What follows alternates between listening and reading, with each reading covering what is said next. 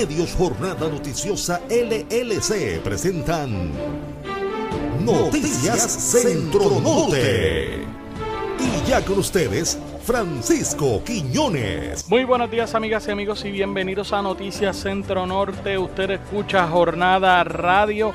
Yo soy Francisco Quiñones y hoy es miércoles 15 de mayo del 2019.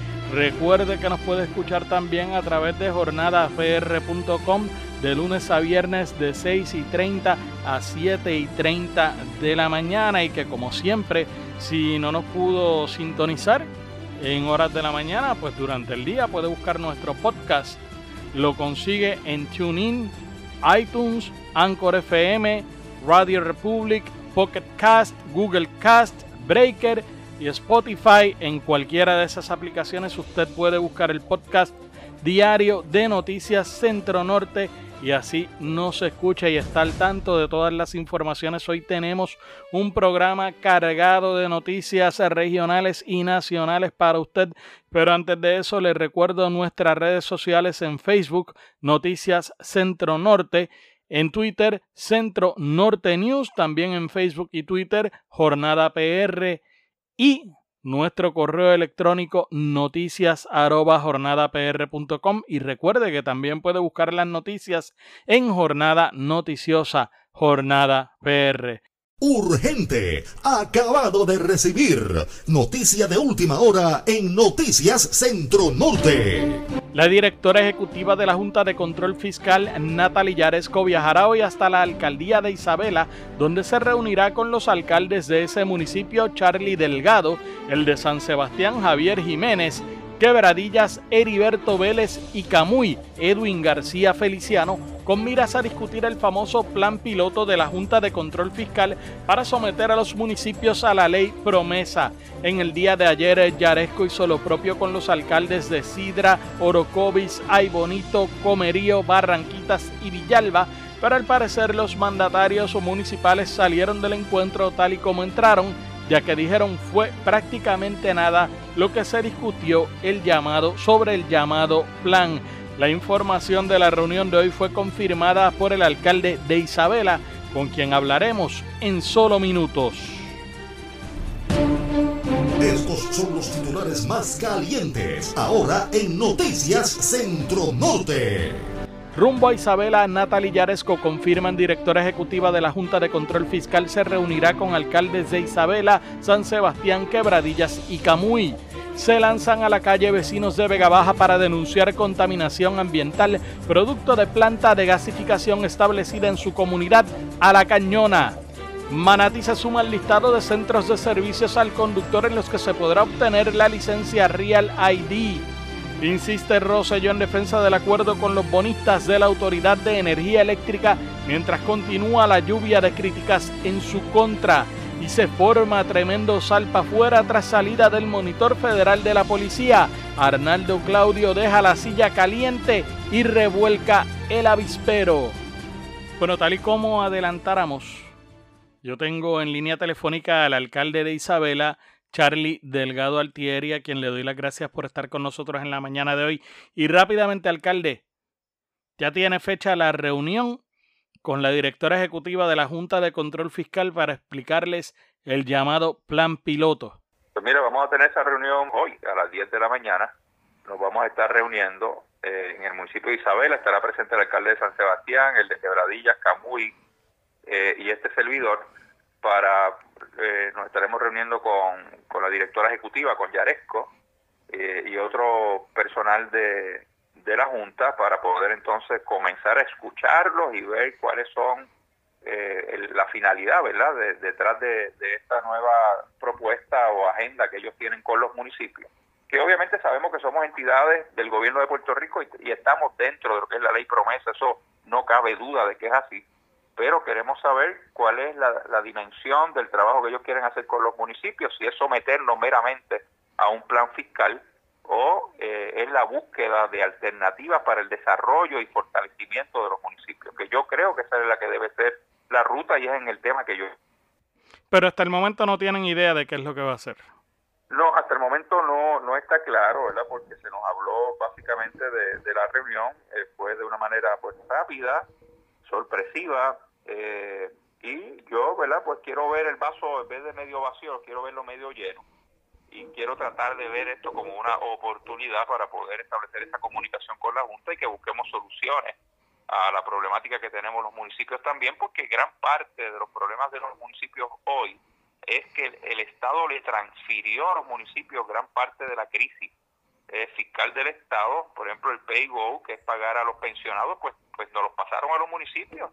Cuando nosotros estamos al día haciendo nuestras aportaciones, eh, hacer aportaciones al sistema de salud de Puerto Rico, pues eso es una responsabilidad del Estado, no es de los municipios. Y así sucesivamente podemos hacer una lista de la cantidad eh, de aportaciones que por ley nos han obligado a hacer de, del presupuesto de los municipios al Estado, que suma más de 400 millones de dólares al año, y por otro lado los costos de servicios estatutarios, es decir, energía eléctrica, acueducto, entre otros servicios, Fondo del Seguro del Estado, entre muchos otros servicios, o, eh, que, cada vez que vamos a preparar un presupuesto municipal vemos los aumentos eh, en, esta, en estas deudas, en estos servicios estatutarios, en estos gastos estatutarios, vemos cómo siguen en aumento y siguen afectando el presupuesto de los municipios. Así que eh, son muchos los factores que son interesantes, ¿verdad?, en términos de poderlos discutir con la Junta y que se vean en la dimensión de, de cómo afectan los presupuestos de los municipios, no necesariamente por decisiones equivocadas de los alcaldes o alcaldesas, sino por imposiciones de legislaciones que se hacen eh, por los gobiernos y por otro lado los aumentos continuos eh, por los gastos estatutarios que ciertamente pues nos descuadran el presupuesto eh, además de la realidad de que ya la transferencia del Estado hacia los municipios no va a llegar pues esto nos reta a los municipios a ponernos creativos y buscar nuevos ingresos pero hay una realidad el que nosotros tengamos la facultad de buscar nuevos ingresos nos limita la propia ley de municipios autónomos porque no nos permite eh, hacer o llevar a cabo iniciativas para eh, nosotros lograr nuevos ingresos. Así que habría que hacer enmiendas a la ley de municipios autónomos para flexibilizar el que los municipios puedan llevar a cabo iniciativas para obtener nuevos recaudos, nuevos ingresos. Así que yo creo que hay, hay mucho espacio para poder mejorar y trabajar en conjunto y discutir eh, ideas como la que te estoy presentando. Le agradezco mucho que haya estado con nosotros en la mañana de hoy. Cómo no, muchas gracias a ti siempre y mi saludo y abrazo a todo el pueblo de Puerto Rico.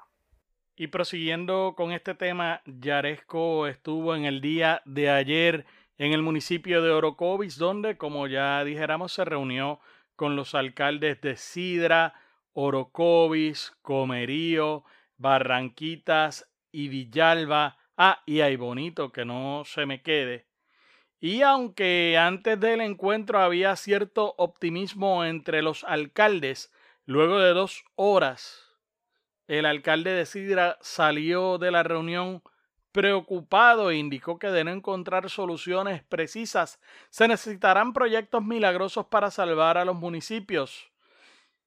Surgieron varias preguntas, se contestaron, hablamos también de las fechas límites y pues meterle mano al plan que estamos disponibles para hacerlo, dijo por su parte Colón Berlingeri, quien indicó que los requisitos de la Junta de Control Fiscal son retantes, entre otras cosas porque nos están anticipando que el subsidio se va a eliminar.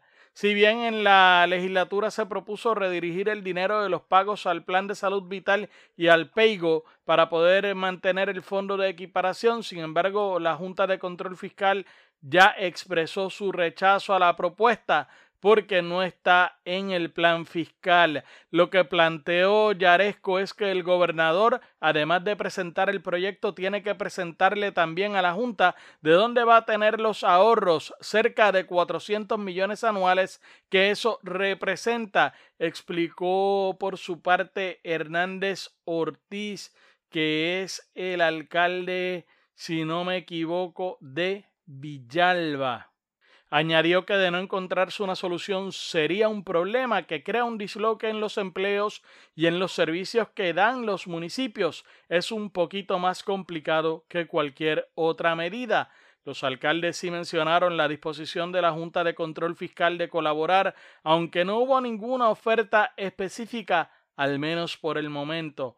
Una de las cosas que se planteó, lo plantearon ellos, fue un acuerdo cooperativo y colaborativo. Utilizaron esos dos términos y para mí eso es importante. Si vienen a colaborar y vienen de alguna manera a ayudar con buena fe, pues bienvenidos. Pero obviamente vamos a estar bien vigilantes, ver todo el proceso y ver definitivamente o finalmente cómo queda esto. Dijo por su parte el alcalde de Barranquitas, Francisco Paco López. Esto es interesante porque eh, hay que ver qué va a colaborar alguien que viene con las manos vacías. Porque la Junta de Control Fiscal, ellos pueden reasignar partidas del presupuesto, pueden eh, eh, desvestir un santo para vestir otro, pero ellos como tal no tienen el dinero. O sea, ellos están usando el dinero que dice el gobierno que hay en el presupuesto y si ellos entienden que pueden mover una partida de algún lado para otro o encuentran eh, ahorros, pues lo autorizan. Habrá que ver entonces qué pasa hoy allá en Isabela, donde nosotros vamos a tratar de estar para que nadie nos cuente lo que pasó allí. Me voy a la pausa, Noticias Centro Norte continúa en breve. Te vayas, que las noticias continúan en breve en Noticias Centro Norte.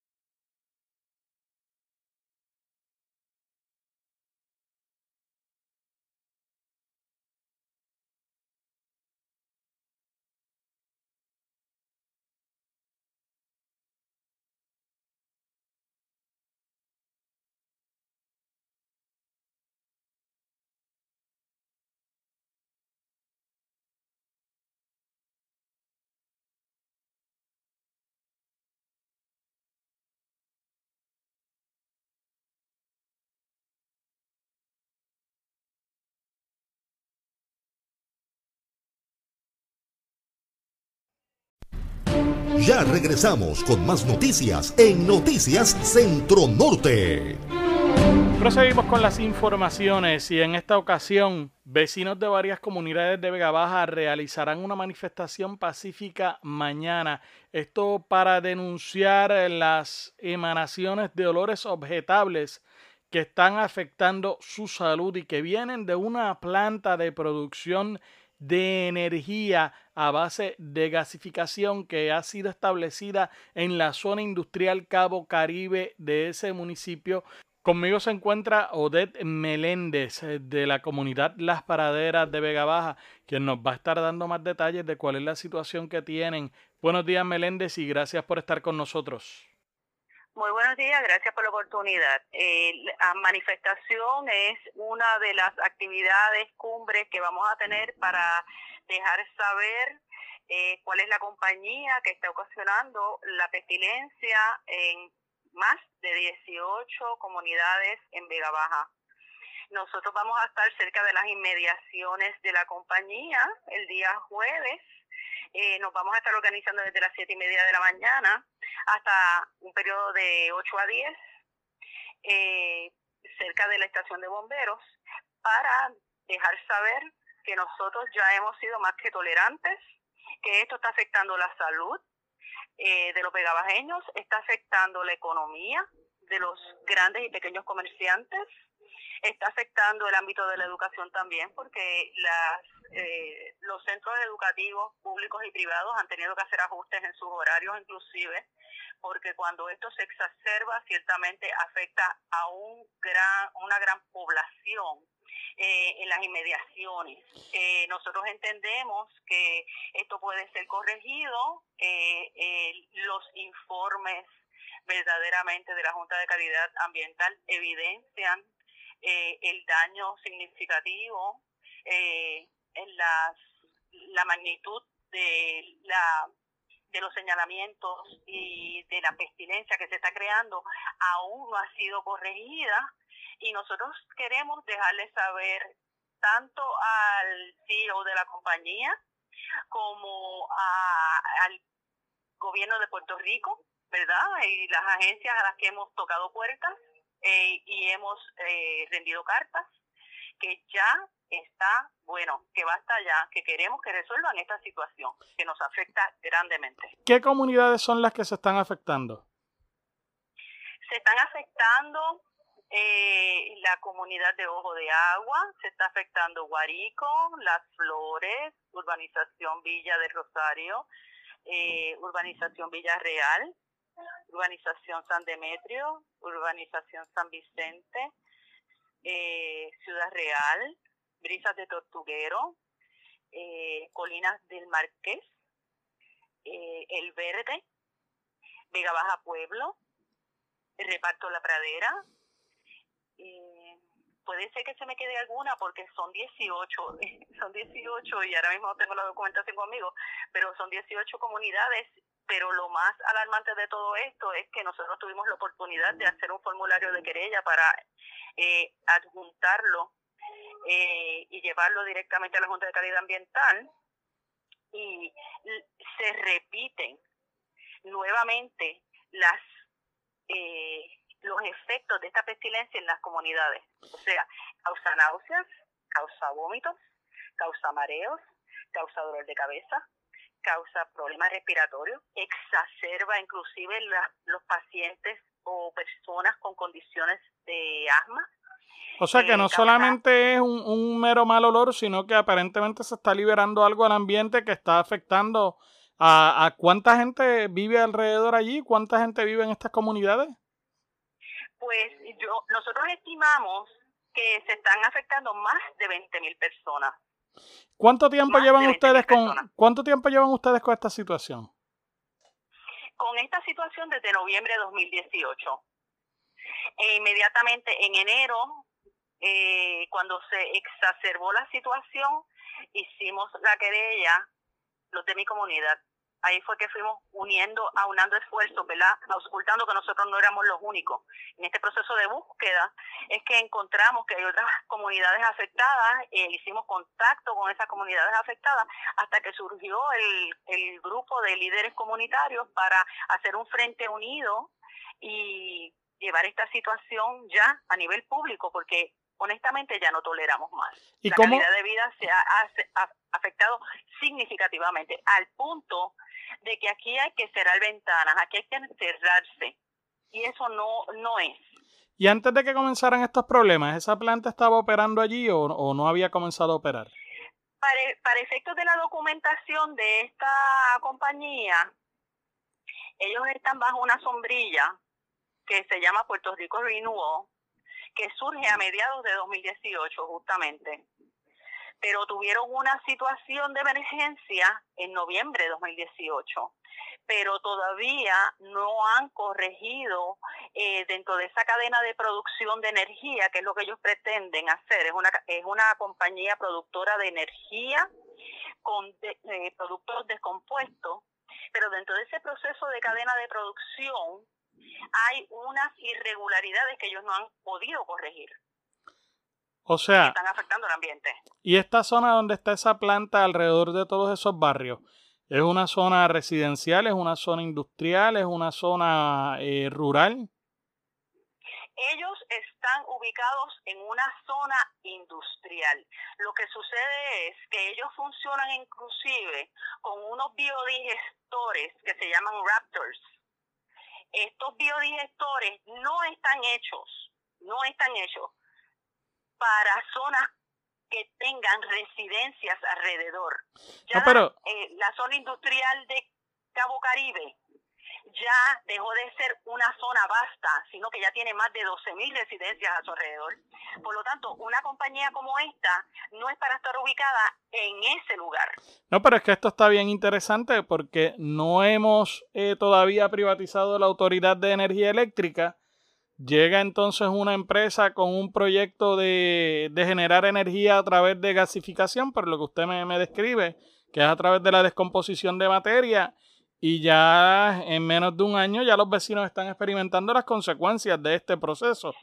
Exactamente, ellos ellos se mercadean como que ellos como que es una compañía ecoamigable, ¿ves?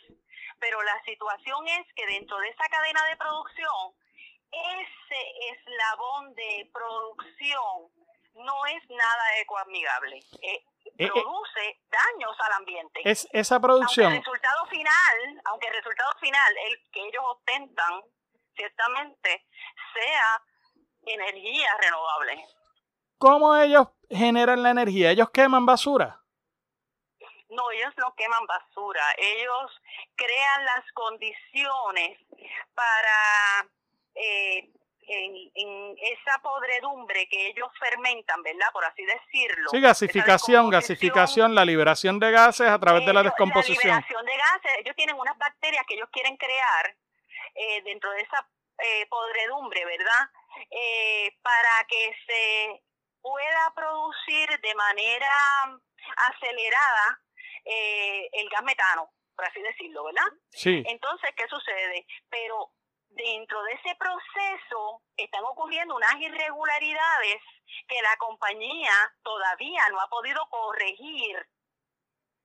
Entonces, ese es el punto que nosotros queremos traer a la comunidad para que se haga presente y que exprese su sentir, porque ciertamente la salud no puede ir, no puede ir por encima de los grandes intereses y nos están llevando de frente. Ustedes fueron, me dijo, a la Junta de Calidad Ambiental. Nosotros fuimos a la Junta de Calidad. ¿Qué hizo la Junta de Calidad? múltiples. Ellos, eh, a raíz de un informe inicial por la el, una crisis que un percance que sufrió la compañía, como le expresé, eh, ya para enero, ellos llevaron sus inspectores allí y se generó un informe. A raíz de ese informe, por la singularidad de los hallazgos, ellos eh, refirieron a división legal y actualmente se encuentra en división legal de la agencia. Bueno, pues algo más que usted quiera añadir, Odette. Bueno, yo primero que nada quiero agradecerle la oportunidad de dejar saber eh, esta problemática que nos aqueja y que a la comunidad de Vega Baja les afecte o no, se vean afectados o no, asistan, no, participen, se manifiesten y nos apoyen, ¿verdad? Porque aunque quizás uno como individuo no se ve afectado, pero a lo mejor tiene algún pariente, algún familiar que sí se ve afectado y nosotros tenemos que ser esa voz. Nosotros tenemos que empezar a preocuparnos por las eh, situaciones sociales y crear conciencia sobre que las, las compañías tienen un propósito, pero no puede irse por encima de la salud de un pueblo que está afectando inclusive la economía significativamente de Vega Baja. Entonces el jueves todo el mundo a las 8 de la mañana el allí. jueves a las 8 de la mañana en las inmediaciones de la compañía Organic Power, que eso queda por eh, casi frente a la estación de bomberos de Vega Baja. Allí vamos a estar recibiendo a todo el que eh, entienda que se está viendo afectado. Eh, necesitamos una participación verdaderamente contundente para que esto lo paralicen ya. Nosotros exigimos el cese y desista de esta compañía. Bueno, le agradecemos mucho, Meléndez. Nosotros estamos sorprendidos con esta situación porque nosotros crecimos entre el área de Manatí y Vega Baja y llevamos eh, eh, sobre 20 años cubriendo noticias de la zona norte y no nos habíamos enterado que allí se ha establecido este tipo de proyecto. Esta noticia es nueva para nosotros, así que nos sorprende mucho cómo se están haciendo los procesos eh, con este tipo de proyectos. No hubo, vistas públicas. No hubo vistas públicas, esto fue en cuarto oscuro. Ese es otro, ese, ese, ese, es, otro, ese es otro capítulo de esta situación. Le agradecemos mucho a Meléndez por haber estado con nosotros en la mañana de hoy. Vamos a darle seguimiento a esta situación. Hacemos la pausa y regresamos en breve con más en Noticias Centro Norte.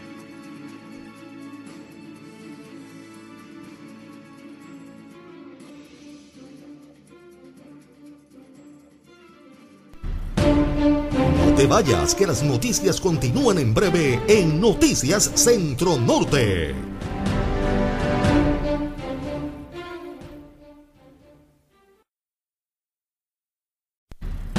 Ya regresamos con más noticias en Noticias Centro Norte.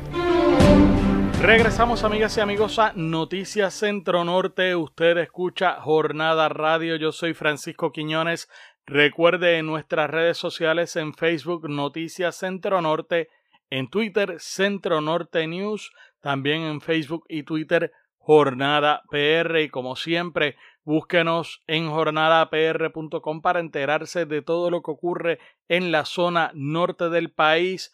Nuestro correo noticias arroba jornadapr.com noticias arroba jornadapr.com y si no nos pudo escuchar esta mañana se perdió la emisión de las 6 y 30 a 7 y 30 de la mañana pues simplemente busque nuestro podcast. Lo puede encontrar en TuneIn, iTunes, Anchor FM, Radio Republic, Pocket Cast, Google Cast, Breaker y también en Spotify. Ahí usted busca Noticias Centro Norte, va a encontrar todos nuestros programas y no se pierde ni uno de ellos si se le hizo difícil sintonizarnos en horas de la mañana. Y de inmediato vamos a continuar con las informaciones. A partir de hoy, el Centro de Servicios al Conductor de Manatí podrá emitir la licencia y la tarjeta de identificación con aval federal, la llamada Real ID, informó el secretario de Transportación y Obras Públicas, Carlos Contreras Aponte. De esta manera, ahora son 12 de 14 los centros de servicios al conductor que cuentan con la tecnología para expedir el Real ID en cumplimiento con las disposiciones federales establecidas por Homeland Security.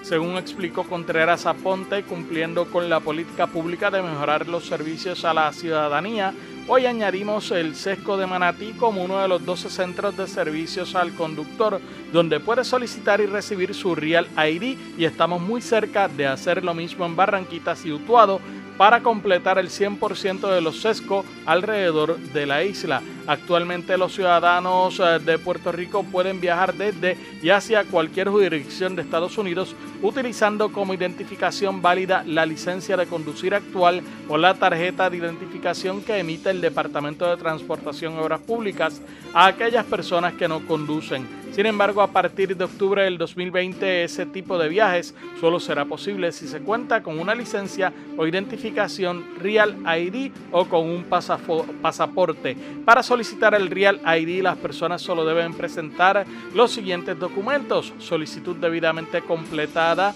certificado de nacimiento, tarjeta de seguro social no laminada, en caso de no tener el seguro social, pueden presentar un comprobante W2 o pasaporte y evidencia de su dirección física como recibo de agua o luz que no tenga más de 12 meses. Si la persona es extranjera, deberá mostrar evidencia vigente de su presencia legal en Estados Unidos o la fecha de someter la solicitud.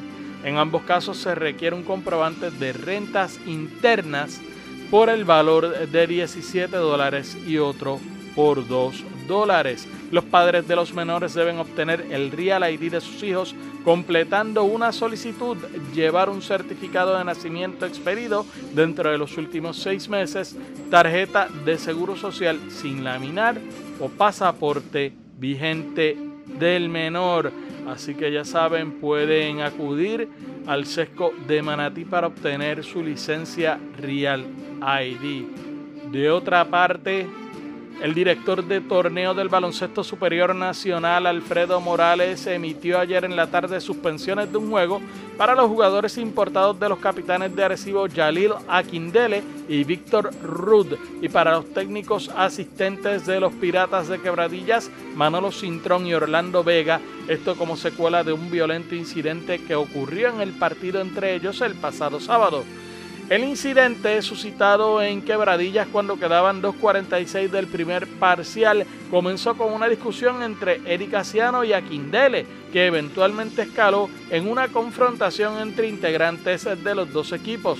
Luego de revisar la evidencia visual y las reglas del torneo, reglamento de disciplina y reglas oficiales de la FIBA, se emitieron, se emitieron las sanciones a todas las partes involucradas. Los jugadores eh, Víctor Ruth y Aquindele de los Capitanes de Arecibo han sido suspendidos por un partido. La sanción la cumplirían en la jornada de anoche cuando Arecibo visitaba a Bayamón. También se sancionó económicamente a los importados junto con David Huertas y los capitanes eh, de Arecibo. En otras informaciones, un abogado de la comunidad LGBT reveló hoy que ha tenido que llevar tres casos al tribunal para obligar al registro demográfico a inscribir niños de matrimonios entre parejas de mujeres. He tenido que llevar tres mandamus al tribunal de primera instancia para que el registro demográfico entienda que por jurisprudencia se reconoce el matrimonio igualitario y todos los derechos que están dentro del matrimonio entre personas del mismo sexo, indicó Osvaldo Burgos.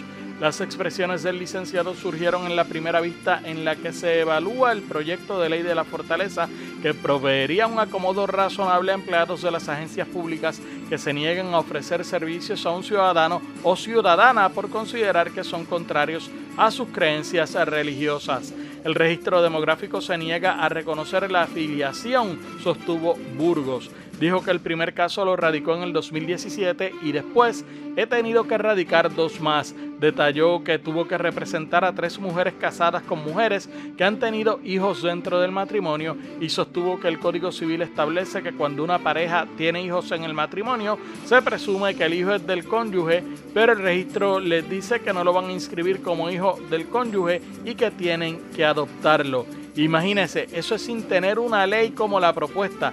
Es decir, que no te voy a inscribir ese hijo como hijo de ambas mujeres porque la religión me lo impide, dijo el abogado del Comité Amplio para la Búsqueda de la Equidad en la Vista Pública de la Comisión de Rehabilitación del Senado. La información que proveyó Burgos chocó con la que había brindado poco antes a la Comisión Legislativa la asesora legal del registro demográfico, Albairis Calderón, quien dijo que la agencia lleva poco más de un año expidiendo certificados e inscribiendo bebés a parejas del mismo sexo.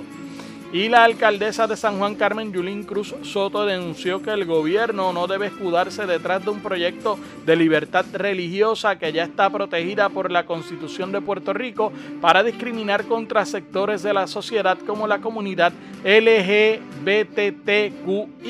los proyectos que se discuten en la legislatura impondrían las guías sobre la libertad religiosa que permitiría que una persona evite cumplir con una ley o cualquier norma impulsada por el gobierno si entiende que violenta sus principios religiosos y prohibiría las terapias reparativas o de conversión. No se puede estar con Dios y con el diablo. Tienen que decidir si están del lado de la equidad y la justicia o si están en contra, sostuvo Cruz Soto durante una conferencia de prensa en la que se anunció que la legislatura municipal de San Juan aprobó una ordenanza que autoriza la cesión de la titularidad de una propiedad ubicada en la avenida Américo Miranda a la organización Waves Ahead para ser utilizada como sede para brindar apoyo y fortalecer comunidades de adultos mayores LGBTQI. Por su parte, la presidenta de la Comisión de, Revitalización Social y Económica del Senado, la senadora Suela Boy Alvarado, se mostró preocupada con el proyecto de libertad religiosa por entender que el mismo abre puertas innecesarias. Así que yo, mi posición es que voy a evaluar y hoy comienzo y tengo vistas eh, cuatro días de vista para este proyecto y lo estoy evaluando, eh, escuchando a todas las partes. Pero mi impresión es que este proyecto abre unas puertas innecesarias.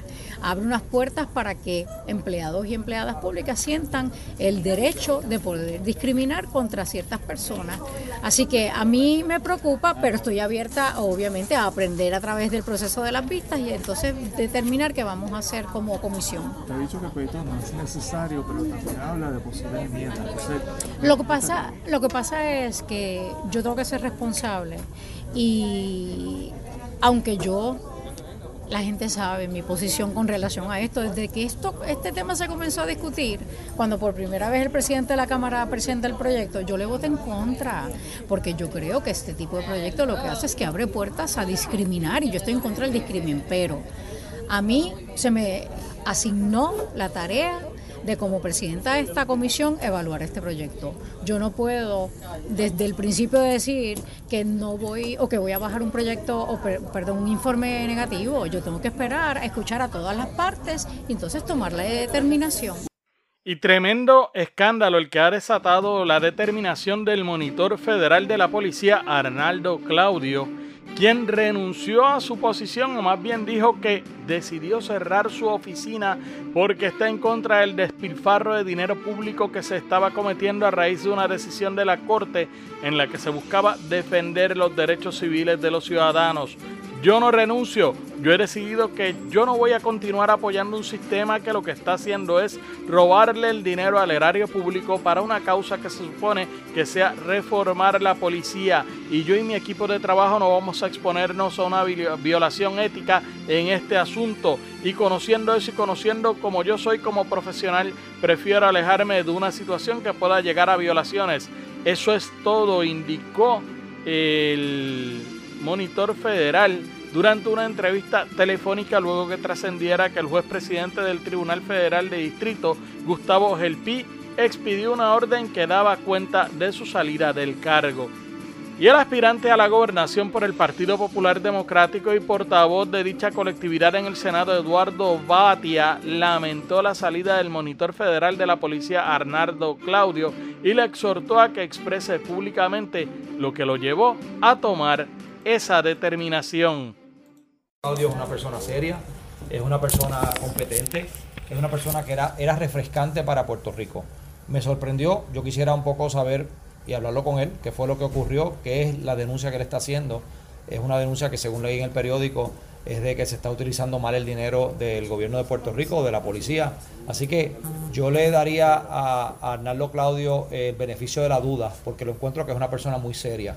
Eh, y yo quisiera saber un poco más, me gustaría invitarlo a él a que fuera público, a que dijera qué exactamente es lo que no se está haciendo correctamente, porque yo confío en su palabra y confío en el trabajo que ha hecho eh, y le ha dado a Puerto Rico credibilidad en el Departamento de Justicia de los Estados Unidos y ha ayudado a Puerto Rico a un poco eh, organizar lo que es la deuda, la demanda que se hizo, la demanda del Departamento de Justicia que tuvieron contra la Policía de Puerto Rico. Así que Lamento mucho su salida y nuevamente tengo un gran respeto por él. Pausamos y al regreso, cargos contra sujeto que le propinó brutal golpiza a anciana en Santurce y además le caen chinches a Rosselló por su defensa del acuerdo entre los bonistas y la Autoridad de Energía Eléctrica. Regresamos en breve. No te vayas, que las noticias continúan en breve en Noticias Centro Norte.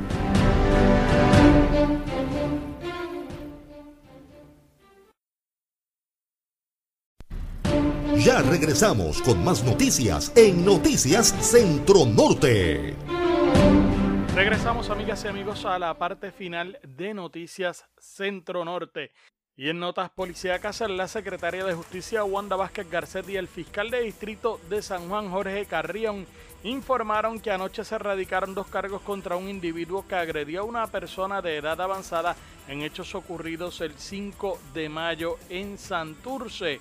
La fiscal Betsaida Quiñones Rodríguez, quien investigó junto con la agente Yajaira Muñoz Berríos del Cuerpo de Investigaciones Criminales de San Juan, radicó los cargos contra Emanuel Díaz Cruz por agredir a Raquel Ojeda Agosto de 81 años cuando procedía a cruzar la avenida Ponce de León hacia su hogar. Una cámara de seguridad captó el momento en el que el hoy imputado golpeó en varias ocasiones a la víctima por la cabeza acto que requirió atención médica y puntos de sutura.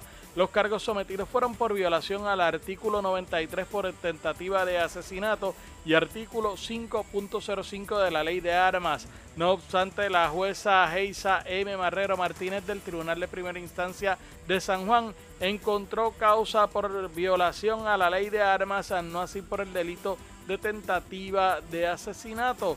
Encontró también causa por violar el artículo 127 por maltrato a personas de edad avanzada. La Fiscalía evaluará si recurre en alzada ante la determinación. La fianza global impuesta fue de 100 mil dólares y la vista contra este sujeto fue señalada para el 24 de mayo. Nos sorprende que no se haya determinado causa en el caso de tentativa de asesinato. Por lo menos negligencia crasa y temeraria deberían imputarle a esta persona si no le van a hallar causa eh, por tentativa de asesinato porque en dos ocasiones se vio cuando el hombre golpea a la dama y esta cae en el carril de la avenida en uno de los carriles de la avenida que pudo haber pasado un vehículo y la pudo haber arrollado fácilmente de hecho, eh, ella cae al suelo en la primera ocasión y pasa un carro por el lado de ella en el otro carril y nuevamente él regresa y la agrede de nuevo y ella vuelve a caer al suelo. Así que si ahí no había tentativa de asesinato, que venga Dios y lo vea. De otra parte, la policía informó que una mujer acuchilló a su vecina en medio de una discusión en un caso reportado en una residencia ubicada en la urbanización Esteves en Aguadilla. La perjudicada Ana Rosario Vélez, de 35 años, dijo que la agresora llegó a su vivienda tras lo que se generó una discusión en medio de la que la fémina, que no fue identificada, acuchilló a la mujer en la cabeza. La víctima fue llevada al Hospital Buen Samaritano de, Aguadilla donde se le tomaron puntos de sutura y su condición es estable. Agentes del distrito policiaco de Aguadilla investigaron los hechos. Y pasando a otros temas, el gobernador Ricardo Rosselló Nevares volvió a defender el acuerdo de reestructuración entre la Autoridad de Energía Eléctrica y los bonistas para el pago de la deuda de la corporación pública. En un aparte con periodistas y utilizando un mapa, el primer ejecutivo alegó que los aumentos escalonados en el kilovatio hora serán mitigados por ahorros en la compra de combustible, expectativa que espera lograr con los cambios de combustibles caros a combustibles más baratos y amigables al ambiente. Estamos incorporando fuentes renovables, también nos ayudan a estabilizar ese costo. Ese es el mecanismo de trabajar esto. El mejor ejemplo es San Juan 5 y 6 y el centavo que se establece del pago a la deuda se mitiga con la reducción de 1.4 centavos de la conversión de San Juan 5 y 6 y así sucesivamente vamos a seguir haciendo esos cambios, afirmó. Rosselló indicó que el acuerdo no incidirá en un aumento en la factura de la luz, pese a que diversos sectores han denunciado lo contrario.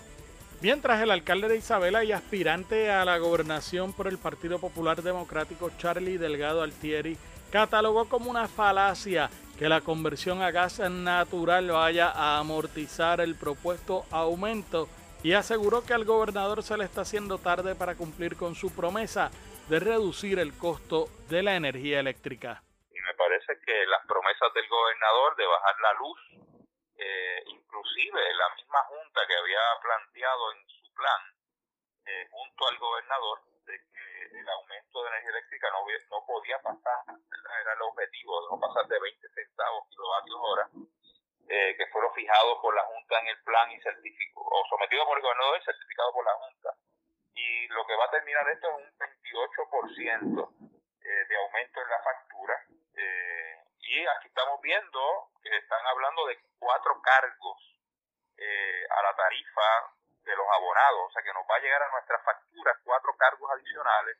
En primer lugar, va a ser, van a ser dos cargos que van a ser para pagos directos a los bonistas, eh, que es el cargo de transacción, y el próximo cargo pues va a ser el de eh, transición que de igual manera eh, pues va a tener un costo significativo de 2.8 centavos y de igual manera va a haber otro tercer cargo en esas tarifas que es para eh, otorgar, poder otorgar exenciones, es decir, que las exenciones que energía eléctrica pueda otorgar y subsidios que dé energía eléctrica.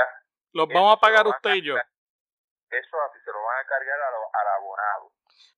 Le pregunto porque escuché que dijo que esto se iba a amortizar con la transición a gas natural, pero es que no hay plantas de gas natural, entonces hay que hacerlas. Esto, eso es una falacia. ¿Cuándo van a estar esas plantas? Eh, ¿Han presentado un estudio, han presentado algún tipo de, de evidencia que sustente el que una vez se sustituya las plantas actuales por unas de gas, la equivalencia de ese ahorro eh, va a beneficiar al, al consumidor? Pues mira, eso no lo sabemos, ni, ni existe ningún estudio, ni aún se han sacado la subasta para, para, eso, para esos proyectos y están hablando de que esto va a quedar equiparado sea, e, es tratar de coger de tonto al pueblo. Por su parte, el senador Eduardo Batia, portavoz del Partido Popular Democrático en el Senado, denunció que el acuerdo entre la Autoridad de Energía Eléctrica y los bonistas, que ha sido avalado por el gobernador, contradice la ley de política pública energética de Puerto Rico, aprobada por este mismo gobernador, al establecer un impuesto al sol. En términos de energía renovable, Puerto Rico había tomado una decisión extraordinaria hace apenas unos días. Y esa decisión se echa por la borda como parte de este acuerdo de reestructuración. Es un paso hacia atrás. Hoy hacemos como el cangrejo, lamentablemente. Hacemos como el cangrejo, un paso hacia adelante y varios pasos hacia detrás en el área de energía renovable. La frustración tiene que ser compartida y el rechazo al RSA tiene que ser compartido. Yo espero que el pueblo eh, se una a mí y a otras personas que vamos a levantar nuestra voz para estar en contra de este acuerdo de reestructuración. ¿Ese proyecto quedaría obsoleto ahora con esto no? La parte queda obsoleta, la parte la sección 3.4 de la, de la ley 17, si eso, eso te refieres, a la ley, no a la ley de energía renovable, queda obsoleto porque, porque si le vas a poner un cargo, lo que nosotros tratamos de hacer, lo que llaman un impuesto solar, es lo que se le llama es una contribución solar, para quedar todo el mundo claro. Si tú estás en tu casa y tú produces electricidad, la electricidad que tú consumes la, produciste tú misma, no la produjo la Autoridad Eléctrica, la produciste tú misma. Sin embargo, tú estás conectado porque si de noche no hay sol y tú quieres consumir de la autoridad, yo no tengo ningún problema con que te cobren un cargo por eso que tú consumes, que tú chupas de la Autoridad de Energía Eléctrica, que tú consumes de la autoridad. Pero lo que tú produces en tu propia casa, no debería bajo ningún concepto ser eh, eh, tener una contribución y eso fue lo que pusimos exactamente en la ley el, señor, el senador Selhammer y yo que estaba prohibido terminantemente en Puerto Rico que lo que tú produces en tu casa tuviera una contribución. ¿Por qué? Porque queremos fomentar que la gente se mueva. Porque entendemos que está mal que te cobren una contribución por algo que tú produces en tu propia casa con tus paneles solares. El RSA, sin embargo, este acuerdo de reestructuración en apoyo a reestructuración, lo que dice es que no importa si la electricidad la genera la Autoridad de Energía Eléctrica o la generas tú mismo. Yo te voy a cobrar, dicen ellos, una cantidad en función de cuánto tú consumes, independientemente de quién genera la electricidad. Eso está mal. Y para finalizar y ante el inminente recorte en las pensiones, la presidenta de la Asociación de Maestros, Aida Díaz, emplazó al gobernador Ricardo Rosselló para que haga valer su palabra y salga en defensa de los retirados de Puerto Rico. Eh, hacemos esto porque él ha dicho que va a defender las pensiones, pero no ha hablado de cómo va a proteger las pensiones de los activos, de los que se están jubilando en estos momentos. Y por otro lado, ha dicho que va a defender las pensiones, pero no ha dicho cómo protegerlas. Y eh, no, ante la situación del país, entendemos que hay que explicarle bien al pueblo de cómo las va a proteger, porque si no hay dinero, ¿cómo las va a proteger? Con la sola palabra no va a poder lograrlo. Así que nosotros le hicimos una petición al gobierno, porque mire, nadie está de acuerdo aquí que se, recorten pensiones, y nosotros menos. Por lo tanto, hay que buscar el mecanismo para garantizar esas pensiones y si hay un fondo que no se utilice para otras cosas. En Puerto Rico se ha creado, y todo el mundo lo sabe, un fondo que ya tiene sobre 11 eh, billones de dólares. Esos 11 billones provienen del impago de la deuda, porque no se está pagando la deuda y eso se mantiene en un fondo. Si el gobierno coge parte de esos 11 billones y los mete en un fideicomiso, tendría para pagar las pensiones 8 a 10 años más. Y de esta forma, amigas y amigos, llegamos al final de la edición de hoy de Noticias Centro Norte. Esperamos que el programa haya sido de su agrado. Les recordamos que tiene una cita como de costumbre con nosotros mañana a la misma hora. No olvide visitar nuestra página jornada noticiosa, jornadapr.com y también que puede mantenerse en sintonía de Jornada Radio. Regresamos mañana. Que tengan todos excelente día.